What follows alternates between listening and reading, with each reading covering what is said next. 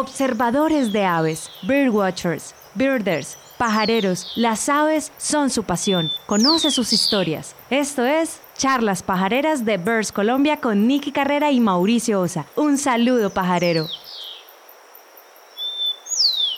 Hola, muy buenas noches.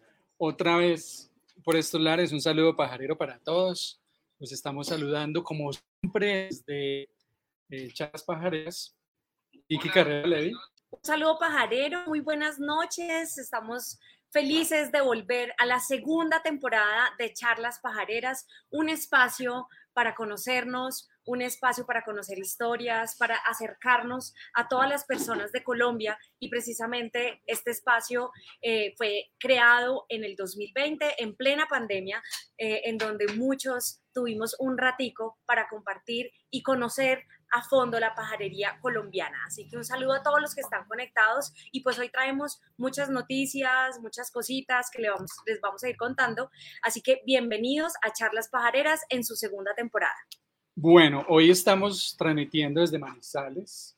Los invitamos a los que no hayan escuchado el podcast Colombia Unida por las Aves, que narra toda la historia del Big Year, del año maravilloso que hicimos el año pasado recorriendo los 32 departamentos de Colombia y lo pueden encontrar a través de Spotify como Colombia Unida por las Aves. Aquí ya están los seis capítulos que hay al aire en este momento. Hay un capítulo por departamento. Cada 15 días lanzamos un capítulo. Acabamos de lanzar el viernes pasado el capítulo de Nariño. Entonces, pues invitadísimos a que entren a Colombia Unida por las Aves y se den un viaje con nosotros maravilloso a través del podcast. Y recordarles también que las charlas pajareras que hicimos en la pandemia el año antepasado, están todas colgadas también en Spotify, las pueden encontrar como charlas pajareras y ahí tienen 72 charlas que hicimos en la pandemia y pues bueno, aquí estamos regresando nuevamente en la segunda temporada. Sin más preámbulos, ahora le damos pie a nuestro gran invitado, eh, una persona maravillosa con la que estuvimos pajareando en el departamento de Nariño, específicamente en Paso. Eh, yo digo que Miles es de los míos, pajarear con Miles es una experiencia muy bonita, así que yo quiero que Miles entre precisamente a contarnos un, poquito de su experiencia, de su vida, qué lo trajo a Colombia, por qué Colombia. Y yo sé que eh, una hora nos va a hacer poquito para que Miles nos cuente esta historia tan encantadora. Bueno, buenas noches, Miles lo tenemos por acá ya conectado. Entonces, pues, como siempre lo hemos hecho en nuestras charlas pajareras, vamos a decirle a Miles. Muy buenas noches nos vamos a devolver, más en tu historia, vamos a devolver el carrete de tu vida y vamos a arrancar desde, desde el comienzo, desde el principio. ¿Quién, es Miles McMillan? ¿Dónde naces? ¿Cómo es tu infancia? Eh, Miles, bienvenido a Charlas Pajareras, segunda temporada, y nos alegra muchísimo estar contigo y compartir esta primera charla. Muy buenas noches, Mauricio, muy buenas noches, Nicky, y muchas gracias por la invitación, un gusto estar aquí. Y muchas gracias por la invitación y, muchas gracias a todos los conectados por, por estar aquí escuchando mi pequeña historia, que uno nunca, siempre es una sorpresa que otros quieren escuchar la historia de uno. Me llamo Miles, Miles McMullen. Nací en Irlanda del Norte. Nací de doble nacionalidad, porque en Irlanda del Norte, como ya saben, hay, hay dos países que reclaman ese territorio.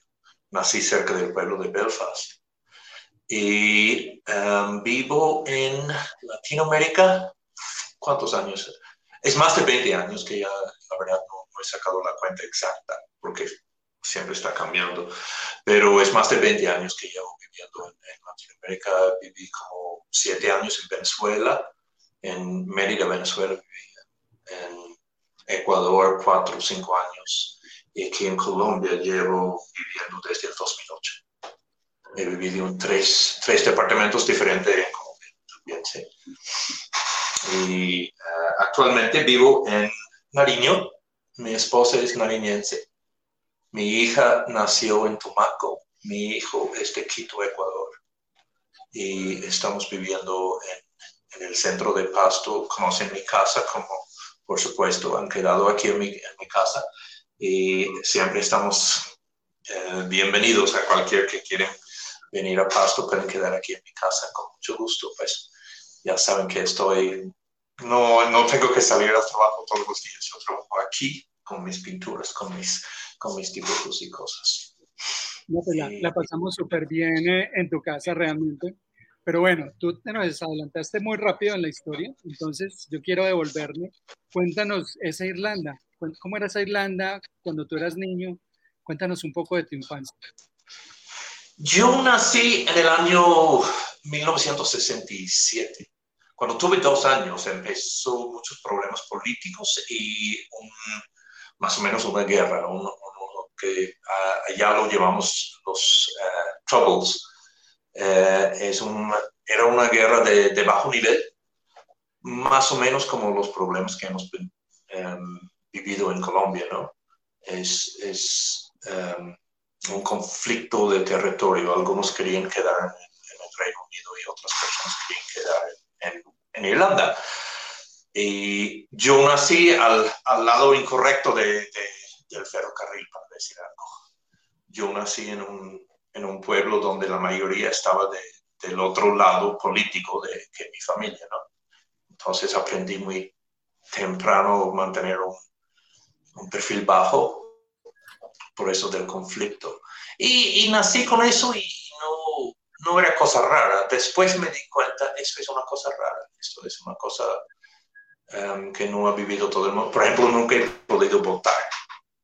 Había pandillas afuera del, del sitio donde uno puede votar y todo eso. Pero yo lo tomé como normal y tal vez cuando ya vivo en, en Colombia lo tomo como normal eso de problemas de orden público y cualquier cosa, pues lo tomo como normal porque nací con esto. Um, el colegio, la escuela, siempre fui buen alumno, siempre fui buen estudiante en, en el colegio y nunca tuve problemas con lo de academia y todo eso. Pues todo el mundo pensaba que yo iba a ir por el lado de ciencias. Um, salí primero en el país en, en matemática y todo el mundo pensaba que yo iba a ser como ingeniero, algunos dijeron que iba a ser papa, no sé por qué. Pero, um, pero finalmente escogí artes. Me, me, gusta mucho dibujar, diseño, y arte y diseño es lo que ha definido mi, mi vida un poco más que ciencias y estas cosas. Que uh, algunos se sorprenden con eso porque he escrito varios libros sobre, sobre ciencias, por ejemplo, ornitología, pero también he escrito muchos otros libros sobre varias otras cosas. ¿no? Estudié arte y diseño en Belfast, después en Dublín estudié humanidades. Y desde joven siempre he soñado con venir a vivir en el trópico. Y creo que conté eso en otro, en otro programa de tele, que una de las cosas que me fascinó como niño era eh, me gustó, como mucha gente, entré a la historia de arte leyendo sobre los impresionistas y postimpresionistas. Y me fascinó ese, esos cuentos de cómo Matisse, por ejemplo, fue a Marruecos. Um, pero más que todo, como Gauguin fue a Tahití, a Panamá. Y siempre tenía eso en la mente como un sueño de venir al trópico ver más color, ver más vida, eh, ver estas cosas. Era una cosa que siempre quería, siempre me fascinaba. Me gustaba español como una materia en el colegio también. Quería, quería venir a un, país de habla española. A, poco tiempo después de graduarme de la universidad, eh, vine a Ecuador por primera vez. Después tuve que regresar por problemas con visa eso vine otra vez, se venció la visa, regresé, vine otra vez y finalmente logré quedarme aquí en Latinoamérica. Um, pero como mucha gente, pues me tocó hacerlo a, lo no, pues poco a poco. Y no me, no me interesaba mucho um, construir una carrera y, no me interesaba mucho el trabajo. No, no que una persona que me gusta definirme por el trabajo. Y nunca voy a ser siempre me voy a definir por mis relaciones, no por lo que hago en el trabajo. Siempre me defino por las relaciones que tengo con mi esposa, con, con mis hijos, con mis hermanos, con mis padres. Para mí estas son las cuatro cosas más importantes en la vida. el trabajo es algo que simplemente hago, pero mi trabajo real es, es padre, es esposo. Y pues si toca pintar aves, pues bien. Si toca guiar turistas, bien. Pero mi trabajo principal es, es mi familia.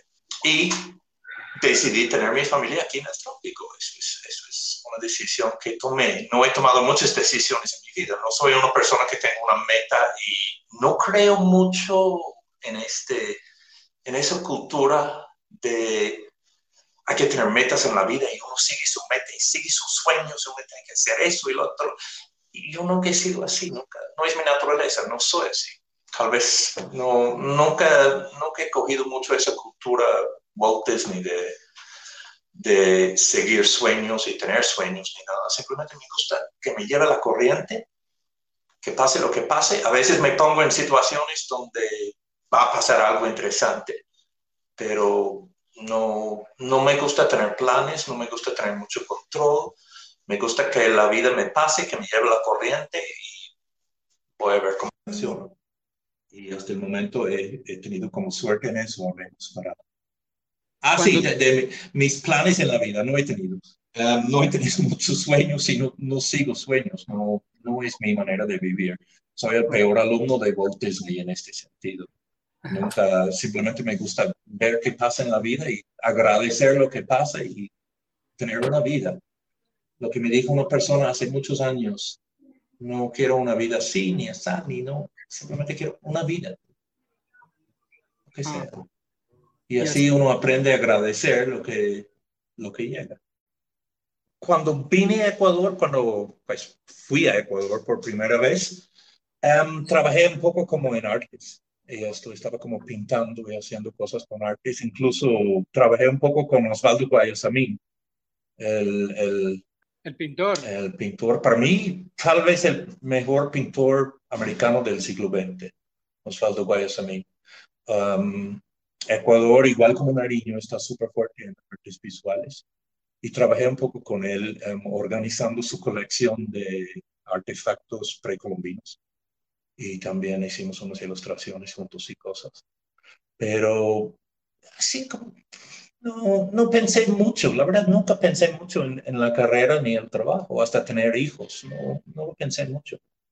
No, no me interesaba mucho y nunca me ha interesado esto de la llamada ambición de tener plata y tener una carrera y todo eso, me parece que es puro ego a veces y simplemente, si necesito, pues siempre voy a planear algo, siempre voy a, me va a ocurrir algo, ¿no?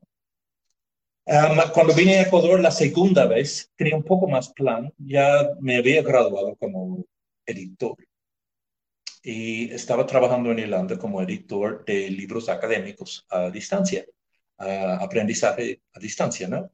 mi primer libro era sobre mentoría, ah, hice libros sobre lingüística, hice libros sobre um, recetarios, varias cosas así como editor. Me, contrataron para escribir libros para aprendizaje a, a, distancia. Y en algún momento decidí, quiero hacer mis propios libros, no lo que me mandan a hacer. Y iba a ser tal vez un recetario pensé en hacer algo sobre, um, sobre artesanías tradicionales. Y finalmente se me ocurrió esa idea de hacer algo sobre aves, porque vi que había un mercado. Y siempre era pajarero. Salía con mi papá como niño a ver patos y otras cosas. Mi papá cazaba de, niño y lo dejó muy joven también pero um, siempre tenía mis libros de aves y cosas así. Cuando estuve en Venezuela también tenía mi, libro de aves que me fascinaba. Y me gustó eso como reto por, por el diseño más que todo. Más que todo por el, cómo voy a hacer el diseño eso, que tiene que ser tan pequeño para llevar al campo, pero tiene que tener tantas aves. Y es muy diferente a, los libros de Europa que conocía, los libros de... Um, de Norteamérica también, porque todo, todos estos, estos libros lo baso en un, en un simple cálculo, que es el número de observadores que existe en un país, dividido por el número de especies de aves o plumajes de aves. Y con esto coeficiente yo puedo trabajar todo. Con, esto, con usando esto como coeficiente, yo puedo decidir cuánto tiempo necesito para cada plumaje para poder ganar la vida haciendo eso, manteniendo cuatro personas. O sea, si estuviera trabajando con un museo, un instituto, una universidad, sería muy diferente. Si hubiera ganado la lotería, sería muy diferente. Pero en este caso, tengo que trabajar de tal manera para poder ganar la vida, también pasar cierto tiempo con mi familia, porque no, no soy una persona que quiero trabajar 60 horas a la semana y abandonar mis hijos por eso. Pero necesito algo que entonces lo que, lo que termina la, el tiempo que gasto en un libro y el tiempo que gasto en cada ilustración no es como pinto ni como puedo pintar, por supuesto, pasar mil horas investigando ave, por supuesto, pero no me paga. Lo que determina eso es el tamaño del, de la avifauna y del mercado, este coeficiente que es el número de observadores dividido por número de especies de aves, o plumajes en este caso, plumajes, ¿no? Entonces empecé a hacer eso como un reto de diseño, como pensando como un diseñador de ingeniería civil o algo así, pensándolo como, ¿qué es el objeto mm, óptimo para este problema que tenemos? ¿Cómo vamos a hacer un libro? No un libro como los ladrillos de antes, un libro de campo que permite a la gente identificar las aves básicas, que me permite ganar la vida, y que es, factible como, como un negocio, como un, reto, uh, uh, un, reto práctico, ¿no? Y que me permite tener una, una, una, una, vida normal en familia, que es, para mí siempre ha sido lo más importante. Yo defino mi vida por, por mis relaciones, no por, no por mi trabajo. Y empecé a hacer el libro, el libro de Colombia, basado en eso. Yo empecé a trabajar como guía en, en Ecuador y empecé el libro de Ecuador antes del libro de Colombia, pero terminé el libro de Colombia. Pero um, empecé a trabajar porque uh, obviamente financiar todas esas salidas de campo era demasiado caro para uno hacerlo. Empecé como a trabajar como guía y aprendí sobre el turismo y, todo eso. Y trabajar en turismo no, no me costaba mucho. No me gusta relacionarme con la gente y todo eso. Em, trabajé en el noroccidente de Ecuador, después en, en, en, Amazonía, en Ecuador, y me entrenaron mucho los, los nativos de allá. Em, y trabajé como cuatro o cinco años como guía de aves, pero intensivamente, como eh, a veces como 20 días al mes, ¿verdad? Y estaba como, la verdad, me, me cogió después de que nació Arturo, mi hijo, me cogió un miedo de, de volar y, y, todavía hoy día tengo mucho miedo de volar. Y, mi abuelo, mi abuelo tenía palomas de carrera y yo pasaba mucho tiempo en, en el palomar de él. Y no sé si esto me, me influyó mucho, no, no sé, pero mi papá siempre dice que sí, ah, esto de las aves, de las aves, pero mi papá cazaba. Y cuando fuimos a la playa con él, y parece mentira, pero fuimos a la playa en Irlanda en esa época, en los años 70, um, antes, de, antes de tener los vuelos, uh, vuelos baratos a Italia España, más que todo Portugal, la gente iba a la playa en las Islas Británicas. Y la primera cosa que me recuerdo, tal vez no era la primera cosa, pero lo que me recuerdo es cuando mi papá me dijo, ese es un cormorán. Y yo dije, ¿cómo sabes que no es un pato? ¿y cómo sabes que no es un cuervo? Y me quedé como fascinado con eso. A los dos o tres días, mi papá se dio cuenta que, que me gustó eso. Y a los dos o tres días me había comprado un libro sobre aves. Y me empezó a fascinar la idea de la ilustración y del diseño del libro, cosa que se durmió este interés y, y, renació a los años, ¿no? Pero siempre siempre me ha gustado cosas como el diseño de, y cómo, cómo se diseñan estos objetos. Me llevaron a jugar golf unas veces y me fascinaba más el diseño del campo que, que jugar golf, porque no soy muy competitivo, me gusta más cosas como diseño y cosas así, ¿no? Pues nunca, nunca me volví muy, muy, muy fanático de las aves. Y aún hoy día simplemente no soy muy dado al fanatismo así de simple, ¿no? No es, mi, no es mi personalidad ser muy, muy fanático. Por ejemplo, cuando estoy guiando, sí puedo identificar las cosas, puedo guiar, puedo hacer la, la cosa social, me encanta, pero muchas veces, después de dos o tres días, como que estoy queriendo que llueva para poder hablar de otra cosa, o me desvío un poco para ir a ver los jardines y qué tiene sembrado la gente local y va a hablar de cultura y hablar de geología, hablar de las matas, o orquídeas o lo que sea, porque no, muchas veces no soy tan fanático, fanático de, de, de las aves como, como los mismos turistas. Por supuesto, sé más porque estoy viviendo aquí y porque pasé tantas horas y todo eso, pero no soy una persona que me vuelvo súper fanático de nada mi hermano era más como se metía mucho, mucho en las cosas. Yo me metí en una cosa, después otro, después otro. Siempre he sido muy generalista en este, en este respecto.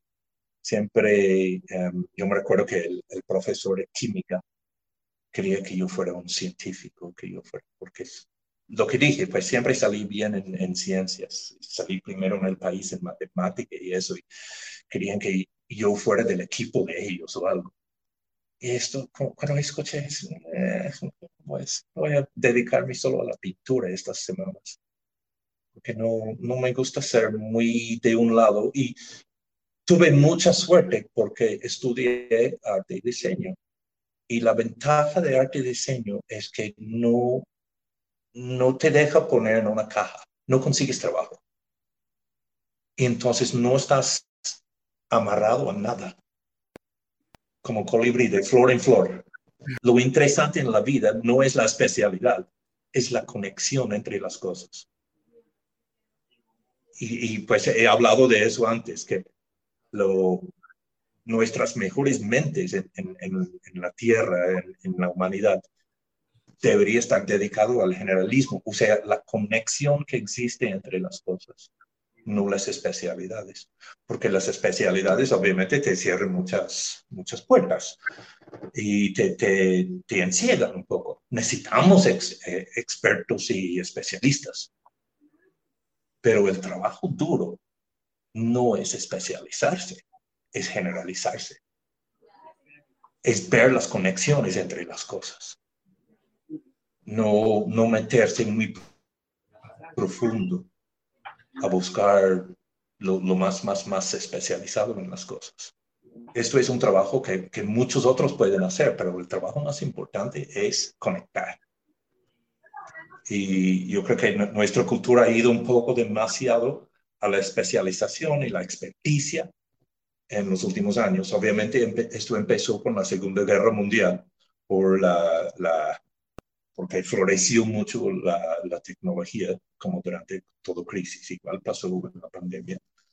Y um, estamos, um, estamos como muy metidos en esa especialización, cosa que necesitamos, pero no es lo único que necesitamos. Cuéntanos, ¿cuándo fue, si te acuerdas, la primera vez que dibujaste un, un ave y si te acuerdas cuál fue y cómo empezaste ahí a meterte. ¿Cuál, fue la primera vez que dibujaste? ¿Te acuerdas?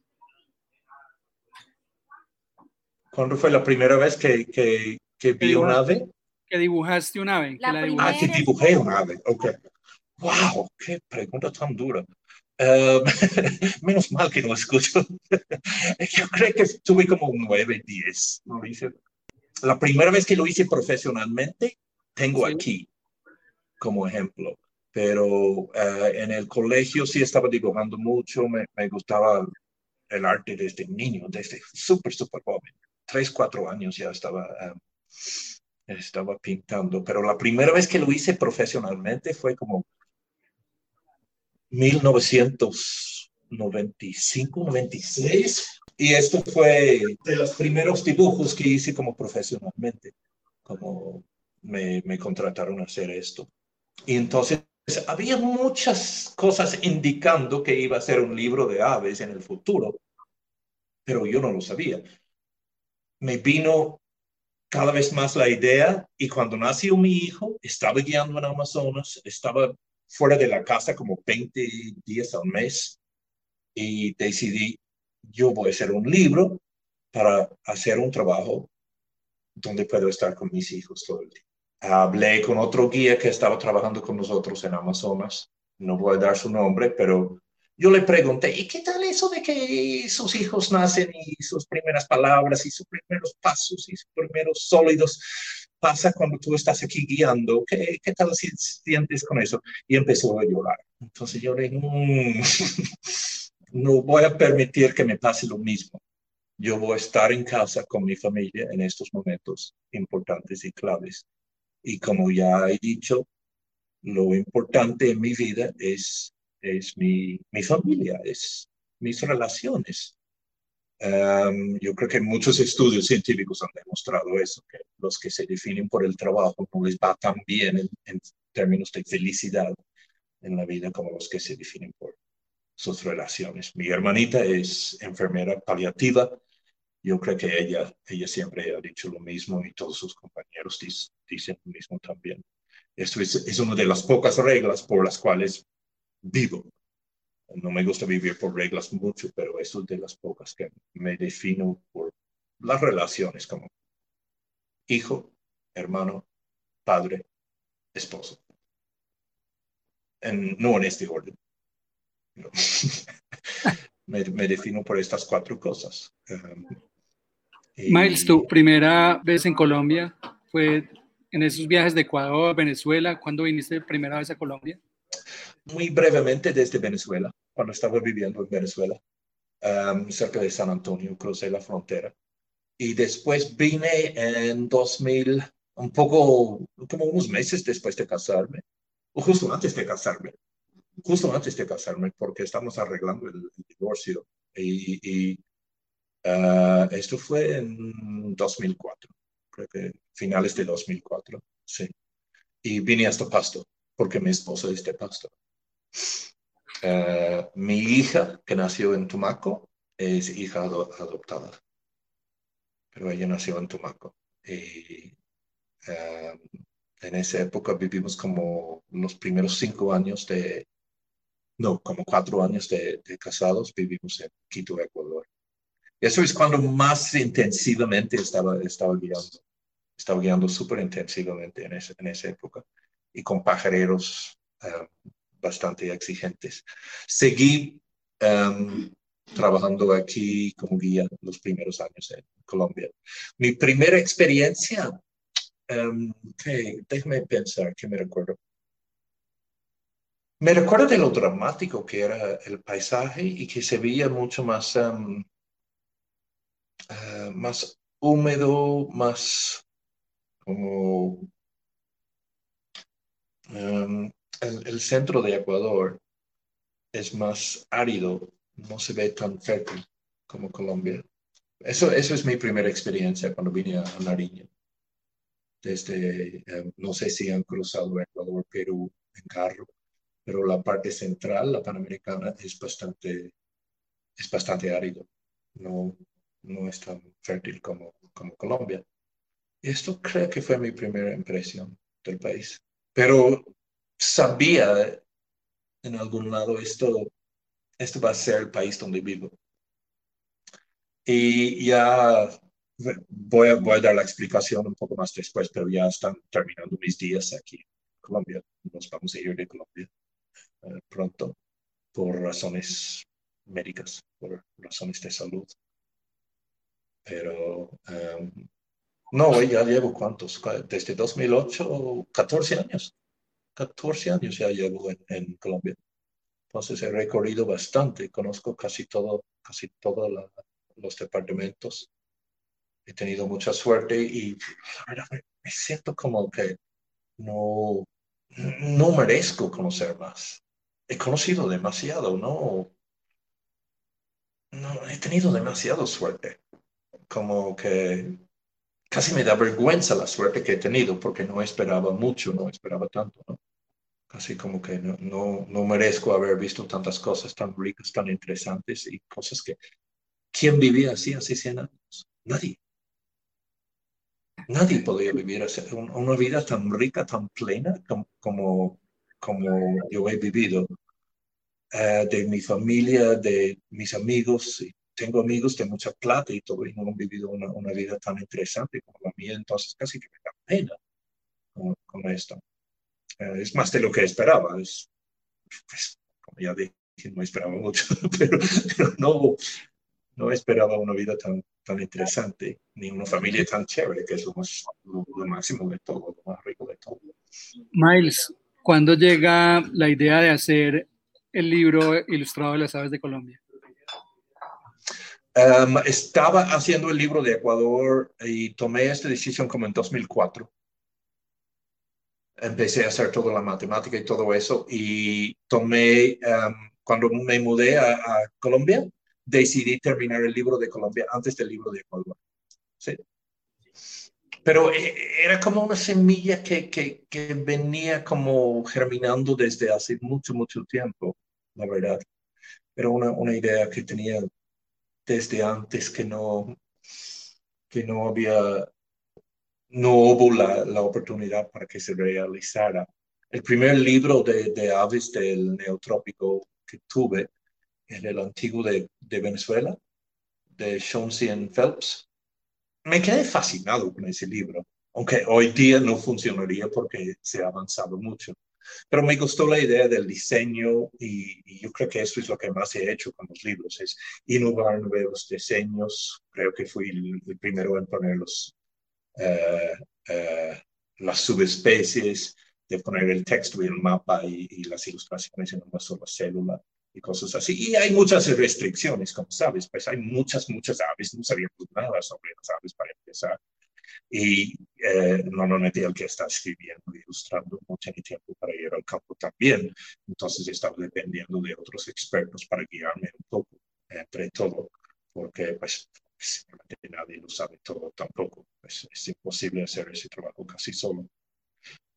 Y um, pero lo que más quería hacer es em, eh, innovar, hacer un diseño innovador que cambia lo que, lo que pensamos que es un libro de aves para, para el neotrópico.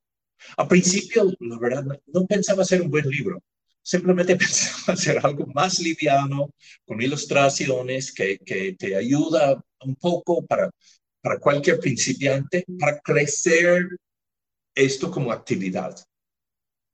Ni necesariamente el, el turismo internacional, sino el turismo local. Simplemente crecerlo como una actividad y darle a la gente algo, darme a mí mismo algo pequeño que cabe en un bolsillo, algo que no es un ladrillo. No un libro, pues, muy serio, ni grave, ni, ni, muy científico, ni nada. Simplemente una solución para alguien que sale a campo, necesita identificar algo. No me recuerdo cómo se llama esto, cuál es el que está aquí, cuál es este, ya. Llegas a la casa y, buscas la, la información que falta y todo eso. Pero la idea es simplemente un, aid memoir que, que, que se usa en, en, en, el momento de ver, de ver el ave. ¿sí? Y poco a poco la gente me decía hacer, hacer un poco más, hacer un poco más. Esto puede ser así. ¿Cómo sabes? ¿Cómo puedes imaginar? Todo el mundo llega y dice, pues esto podría ser mejor, esto podría ser mejor. Ok, ok, ok, ok. Yo sabía que estaba perdiendo plata haciéndolo mejor. pero pues ya, ya sabe cómo es la gente. Pero la, al principio quería hacer algo bastante más simple, algo muy, muy simple para que la gente coja eso como pasatiempo. Y vino creciendo. ¿Y cuál, cuál ha sido el, el, la mejor ilustración que tú digas, esta ha sido mi, el ave que mejor he dibujado? Um, pues, eh, como digo, pues yo estoy muy um, regido por, por cuánto tiempo puedo poner en cada, en, en cada ave, pero lo que me gusta ilustrar son los crípticos. Cosas como Caprimulgidae, los búhos, eh, los gorriones, cosas así. Lo que me gusta. Um, yo como pintor casi nunca pinto algo que digo, eso no me gusta. No soy muy exigente con mí mismo. Disfruto todo. Disfruto todo lo que he pintado, todo lo que he dibujado en mi vida. Lo disfruto, estoy como conforme. Aún si uno dice, pues, pero no es perfecto, no es perfecto, pero nadie quiere perfección. Perseguir la perfección es externalizar un proceso interno que no, no me interesa, no me interesa la perfección, me interesa como si está ahí es parte de mí ya. No, el, el, hecho de que exista quiere decir que ya es, ya es válido. Es como el comportamiento de la persona, el hecho de que exista ya lo valida. Y, y, yo, yo lo veo al arte así, nunca, nunca he pensado en mejorar y, y veo estos videos en YouTube que dicen, cómo mejorar en el arte y cómo ser más perfecto. Y, no sé, es como, es como, es como esta gente que concursa bailando. qué? ¿Qué están pensando? Eh, no, no me interesa mucho esto de la perfección. Me interesa es disfrutarlo y, pero pues, ya que piensas um, de los dibujos, ¿sabes qué? Me gusta esto que estoy regalando hoy. ¿Dónde está? Me gusta cómo salió. Um, pero um, en estos días que estoy pintando, me gusta, me gusta pintar estas cosas como estos me gusta que estoy pintando ayer hice estos porque son rechonchos y son son lindos y son puchunguitos y me gustan. Y, pero como digo, yo soy muy conforme. Yo, a mí me gusta casi todo lo que hago. No soy muy exigente con mí mismo. Genial. ¿Tienes, ¿Tienes una ave favorita, Miles? ¿Cómo? Como que preguntaría Kimi, ¿cuál es tu ave favorita? Mi ave favorita. Um, me, me, han preguntado antes y contesté que me gusta el... Uh, me gustan los cucaracheros por sus cantos. Voy a ver si les puedo escuchar bien con esto, ¿sí? Abrimos la sección de preguntas por el tiempo. Eh, sí. Recordarle a, a, todas las personas que están conectadas que al final se hará la pregunta y la primer persona que conteste es la, primer, es la persona que se va a ganar la ilustración y puedes coger una de las dos. Pero antes de entrar en esta eh, sección de preguntas, yo te quiero hacer una pregunta, porque sí. es que experiencias en el campo, cuando estuvimos compartiendo uh -huh. allá en tu casa, son unas experiencias maravillosas. Entre todos esos bosques que conoces, entre todas tus experiencias pajareras, ¿cuál es la anécdota que más recuerdas? Porque yo sé que podríamos hacer solo una charla de anécdotas, porque yo sé que tú eres una de las personas que más conoce los, los ecosistemas en Colombia y me encantaría que nos contaras una anécdota. Um, ¿Cuál fue las cosas? La cosa más cómica, yo creo, Nicky, fue la vez que estaba en la casa, est estaba en la casa, en, yo estaba viviendo en Minca y me llegaron unos turistas estaba trabajando en la casa y, yo nunca usaba zapatos allá. Y fui a La Guajira a pajarear y a media vía con los turistas en el carro y todo me di cuenta, no tengo zapatos. Y yo no sé si conocen, si conocen camarones por ahí. Eso es bosque de espinas. Y, y, y, yo no tenía zapatos. Se me olvidó que no tenía zapatos. Entonces iba descalzo con los turistas y pues no es la primera vez que, que, que, habrán dicho, pues eso es el guía más informal y más desorganizado que nunca hemos visto. Yo creo que siempre me dicen eso, como sea. Pero ese día en especial. Y fui caminando ahí entre las espinas, sin zapatos ni nada. Más que todo es popó de, de cabra. que es súper suave, es casi mejor que zapatos, la verdad. La verdad lo recomiendo. Pero estuve como cuatro horas. Menos mal que la Guajira no es muy difícil para ver aves, es, es bastante más fácil que otros lados.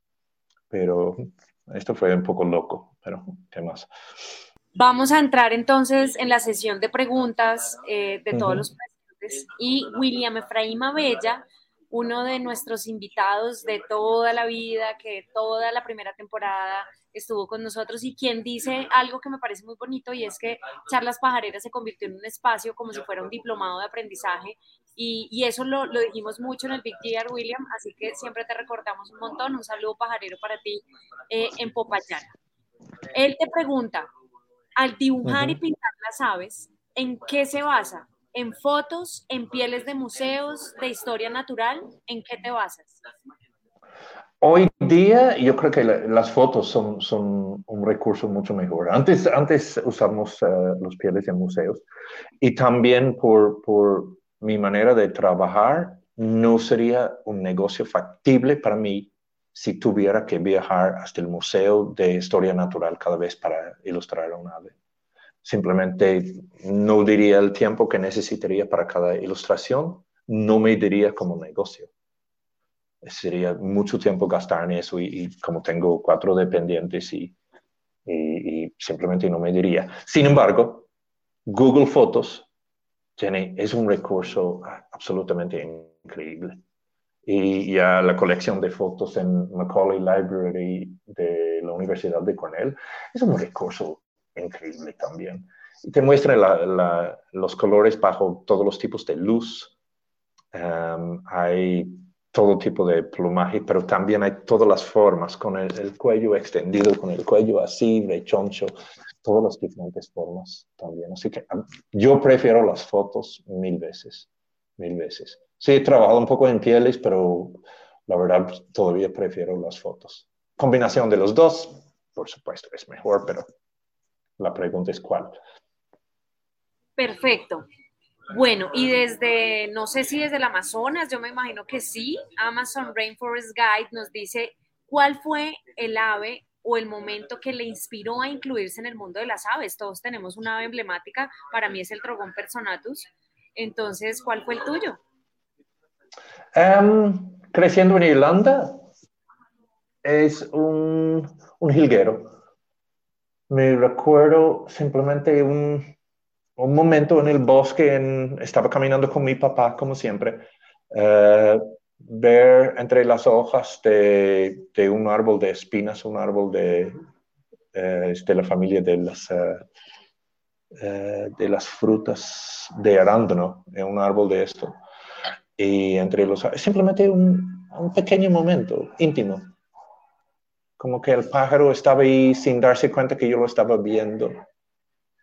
Estaba como limpiando sus plumas y, simplemente un, momento muy íntimo con el sol en su pecho que me recuerdo de eso. Es, la especie es fringilla, fringilla creo que es. Algo así. No, no usaba los nombres científicos. En, en, pocos países se usan los nombres científicos, la verdad.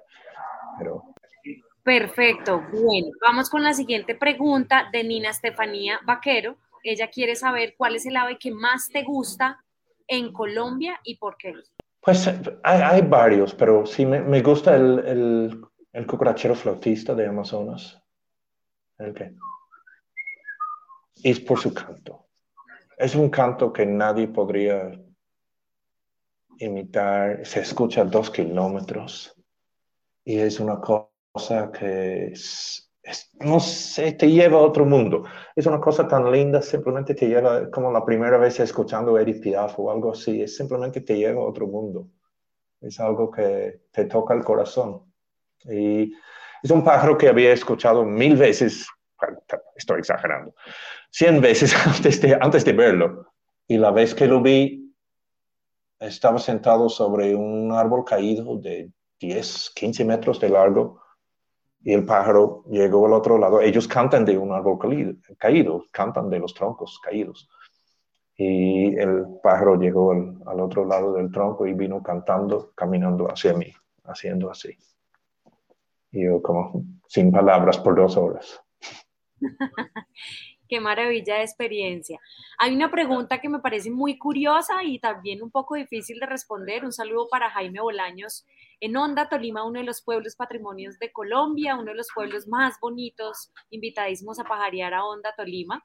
Jaime Bolaños te pregunta, ¿cuál es eh, el ave que más te cautivó específicamente en el bosque seco tropical? buenas noches, Jaime. Eh, yo creo que es, es el, el, hormiguero, el hormiguerito formicaria. No es formicaria, no me recuerdo el nombre. Déjame buscar el nombre científico. Yo no uso los nombres científicos para que sepan, pero es el hormiguero que, que tiene como blanco, negro y café.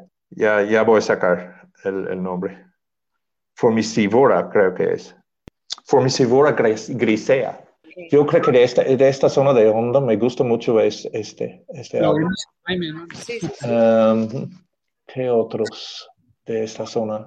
Eufonia, por supuesto. Es muy chévere, es muy lindo. Y lo que me gustó de las aves de onda cuando estamos pajareando ahí con, con Jaime son los loros. Una muy buena variedad de loros, muy chévere.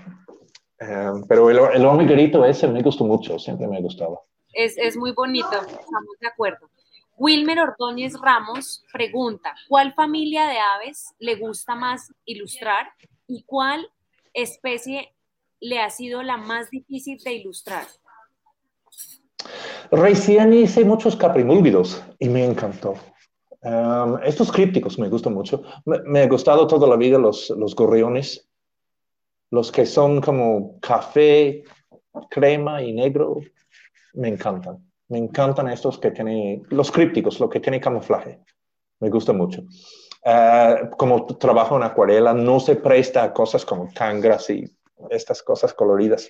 No me gustan mucho para ilustrar. No, los más difíciles de, de ilustrar son... Las palomas son difíciles. Las palomas, yo creo que todo ilustrador dice lo mismo. Las palomas son muy difíciles porque eh, hay una sutileza en el color que es muy difícil de captar. Por ejemplo, imagina el, la cenaida auriculata.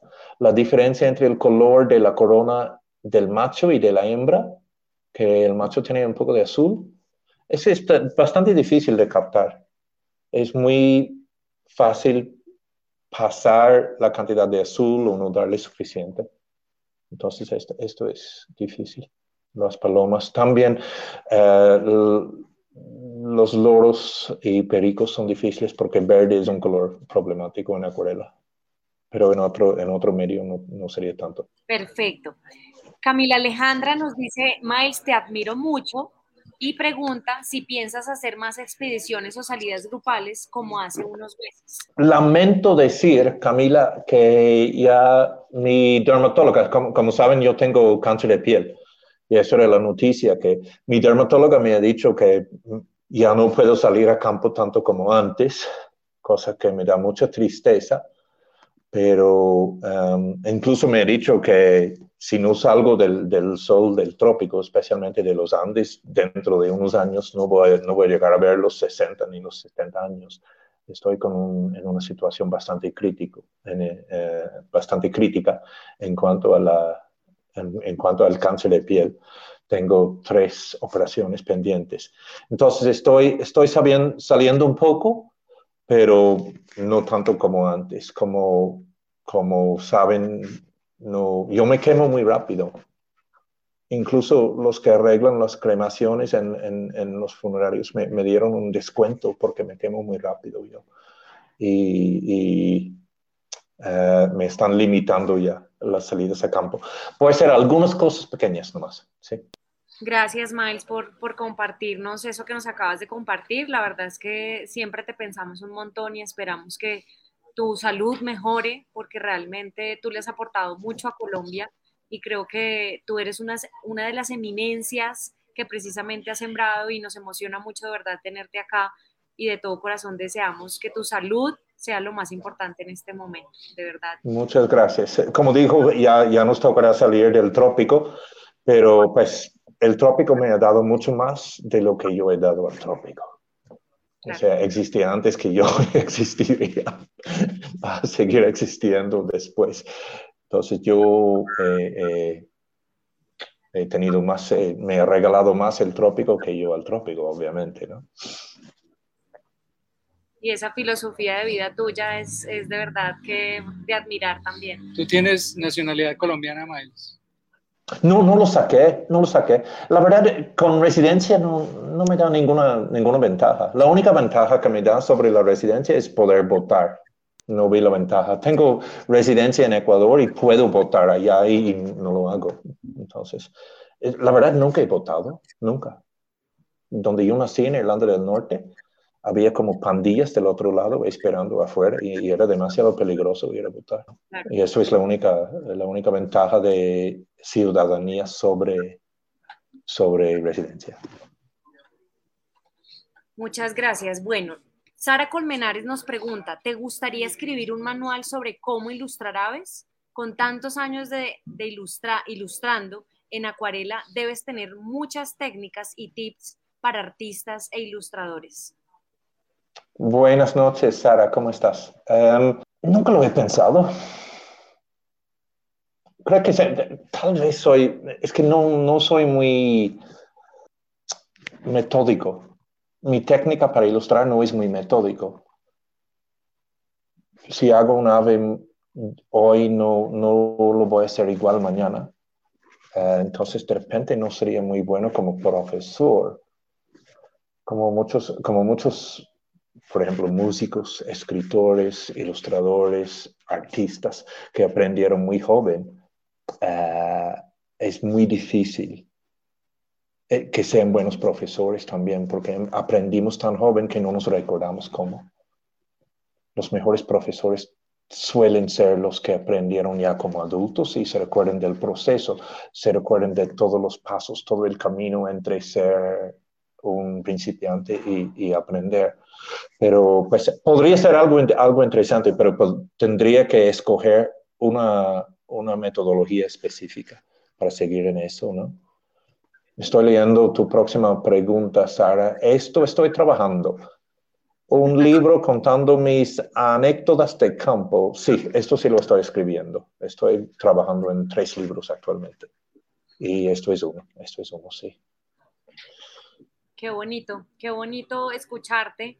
Y sabemos que en el último libro hay unas ilustraciones de algunos niños y precisamente hay un niño que se llama Juan Esteban Orozco, que desde tu en el Valle del Cauca, te pregunta, Miles, primero que nada agradecerte de nuevo por darnos la oportunidad a los jóvenes de aparecer en, en la guía con las ilustraciones de los niños y él te quiere preguntar qué te impulsó a agregar a la guía ilustradores invitados.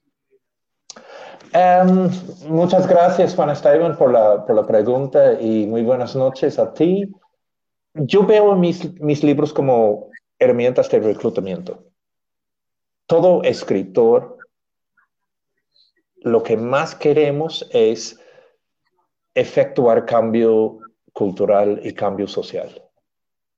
Yo no quiero hacer el libro perfecto, yo quiero efectuar cambio social y cambio cultural. Y esto lo hacemos inspirando a los niños, más que inspirando a los expertos e inspirando a los, a los, viejitos de mi edad. Esto es más importante para mí, inspirar la nueva generación, que cualquier otra cosa. Yo no hago los libros para que la gente diga, ay, qué, qué increíblemente bueno y eso, el otro, no, sino quiero efectuar, como todo escritor, lo que más quiero es efectuar cambio social, cambio cultural. Y los niños. Qué, qué, lindo, qué lindo lo que acabas de decir. Creo que los niños son una fuente de inspiración para nosotros los adultos. Eh, y, y, cuando nosotros vimos esas ilustraciones, en especial pues también la de Kimi Bañol Vinasco, fue muy, muy impactante para nosotros. Y, y, y, lo más bonito es poder llevar el libro y mostrar, decir, aquí hay ilustraciones de niños de Colombia y eso ha sido muy inspirador también. Además, perdón, yo meto ahí la cuchara, que me acuerdo el momento en Manizales, aquí en Manizales, en la Feria Aves de Sudamérica, que trajimos a Kimi. Me acuerdo cuando yo le presenté a Kimi a Miles y Kimi traía una libretica con los dibujos y Miles se agachó con Kimi a ver los dibujos. Eso me pareció un momento muy bonito y después ver cómo Kimi termina dibujando un barranquero en la guía de Miles. Pues, no, la, eh, la, obra de Kimi demuestra un, una mente ordenada y una mente curiosa. Demuestra mucha la mente que está detrás de eso. La verdad, eso sí fue inspirador, eso sí. Súper. Qué nota increíble. Salomé Fajardo pregunta, si tuviera que elegir un lugar en específico de Colombia para poder observar aves, poder tomar registro fotográfico y poder ilustrar, ilustrarlas, ¿cuál sería? Donde voy en Global Big Day, Monopamba Nariño. Donde voy la semana que viene es donde más quiero ir. ¿Cómo se llama? Esto es Monopamba Nariño. Allá no Monopamba Nariño. Es, es la vía que baja por la vertiente oriental más austral del país. Es la última vía que baja por de los Andes a Amazonía antes de, Ecuador. Y es un sitio totalmente sin explorar. Yo he ido tres veces ya, pero me encanta y es, es un sitio lleno de sorpresas. Básicamente es como, es como, la, es como la vía Villa Vicencio. Em, baja todo, o la vía de Sibundo y Macoa. Baja de los Andes a Amazonía. Sino está, está más al sur que cualquier otro. Y está sin explorar. Em, se hizo por, o se, puso una nueva superficie por um, Ecopetrol. Tiene buena superficie por eso, porque estaban poniendo el oleoducto que va desde Orito, Putumayo hasta Tumaco. Y, eso es un sitio que, que seguro tiene muchas sorpresas que contar.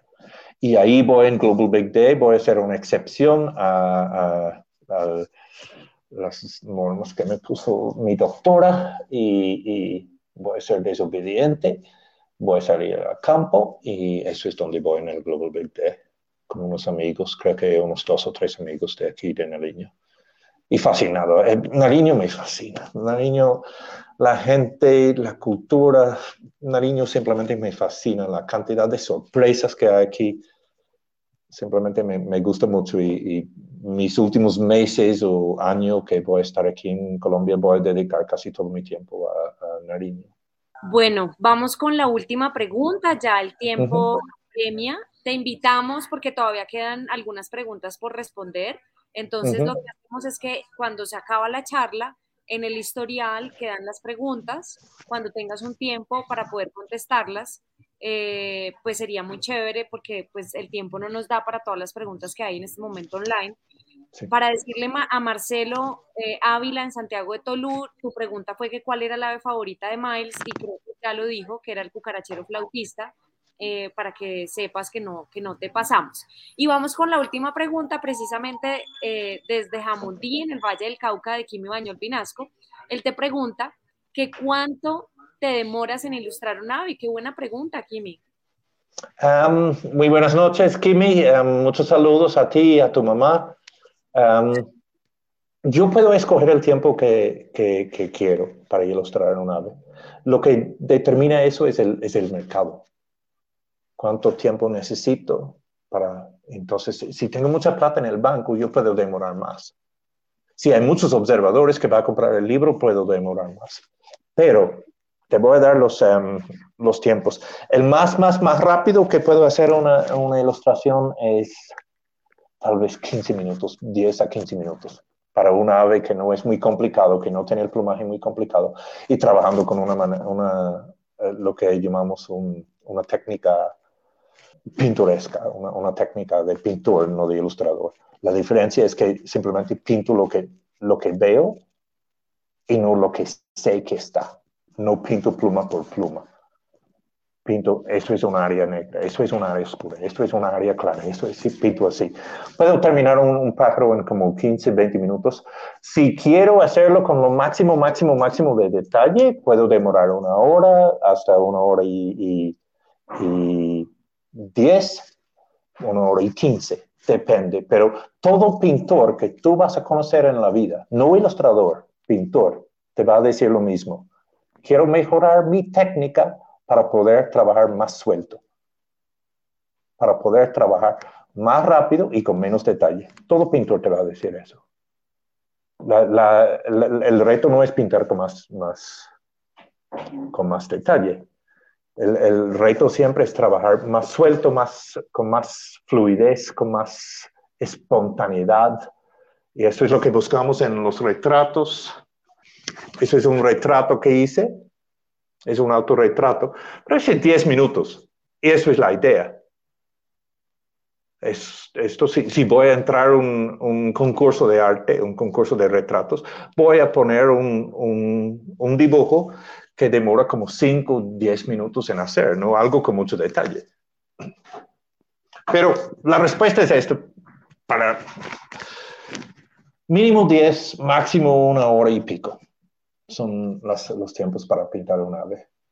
Bueno, ahora nos vamos a ir con la pregunta final para los presentes precisamente para que se ganen la rifa. En este momento vamos a escribir la pregunta eh, y Mauro en el, tiene el celular en la mano para saber cuál es el primero que contesta.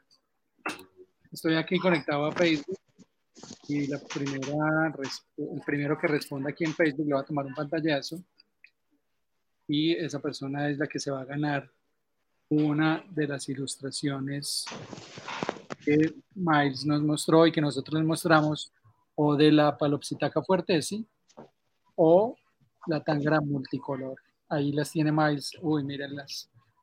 Esto es de media hora, Kimi. Para, para, contestar a Kimi otra vez. Eso es como un, un, dibujo de media hora. ¡Wow! ¿Y la tangra también? La tangra es. Realmente es como una hora. Es como una hora, porque hay que esperar que se seque y, y, y tiene varias, varias etapas.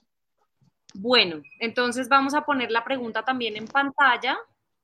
A la una, a las dos y a las tres. Ahí la pueden leer y la pregunta es, ¿en qué año nació Miles? El primero que conteste. Ya, Felipe Felipe Morales. Felipe Morales. Felipe Morales fue el primero que contestó. 1967, ¿está bien, Miles? Sí. bueno, no, no es la respuesta perfecta, pero es la respuesta correcta. Bueno, si Felipe nos dice dónde está. Felipe, ¿de dónde nos estás hablando? ¿De dónde estás conectado? Parece que nos hubiera leído la mente.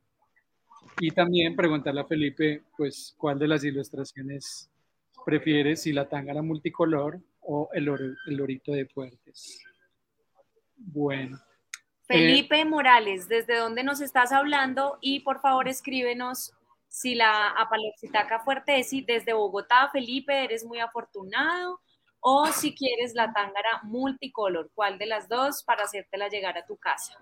Bueno, agradecerte, Miles, de verdad que escucharte eh, es muy agradable. Eh, tienes mucho que enseñarnos.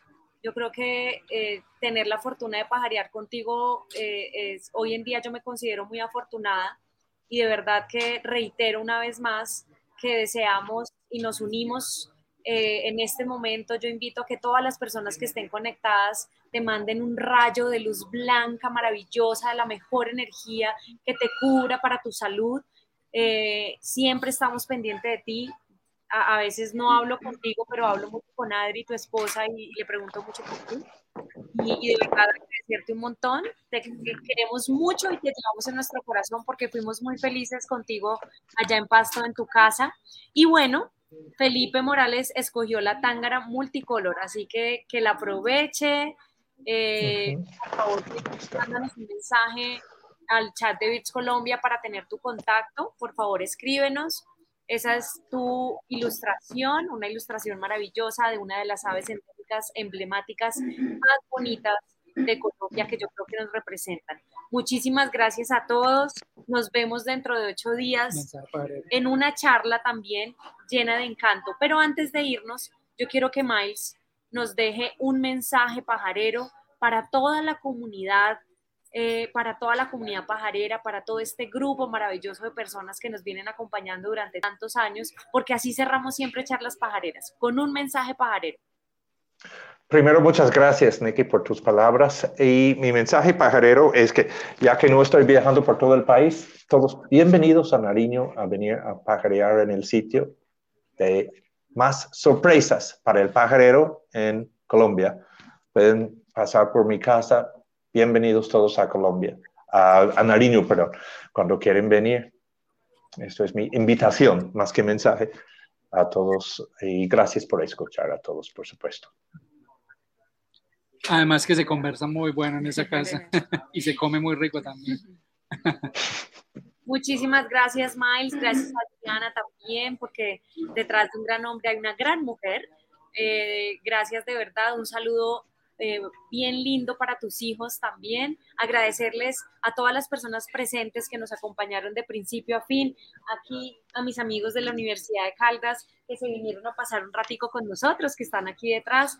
Precisamente eh, esta es la manera también de tener procesos de aprendizaje maravillosos. Gracias a todos ustedes, gracias por acompañarnos, inmensamente agradecidos y recuerden que nos vemos todos los miércoles por el mismo canal, a la misma hora, en Charlas Pajareras. Bueno, un abrazo para todos, muchísimas gracias a Ángela desde Tío Conejo, que la pasamos súper rico por acá, aquí en esta charla. Y pues no se les olvide que dentro de ocho días viene una charla encantadora desde Palestina, Huila, con la familia de El Encanto. Miles, un abrazo gigante, te queremos mucho y esperamos. Lo mismo, muchas gracias.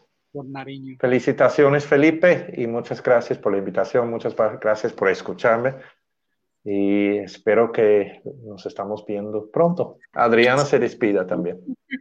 Adri, un abrazo, gracias. Gracias. Chao. Y esto fue otro capítulo de Charlas Pajareras, todos los miércoles a las 7 de la noche hora colombiana por Facebook Live. Recuerda que nos puedes seguir en nuestras redes sociales como arroba Colombia, arroba Carrera Levi y arroba Mauro Osa. Un saludo pajarero.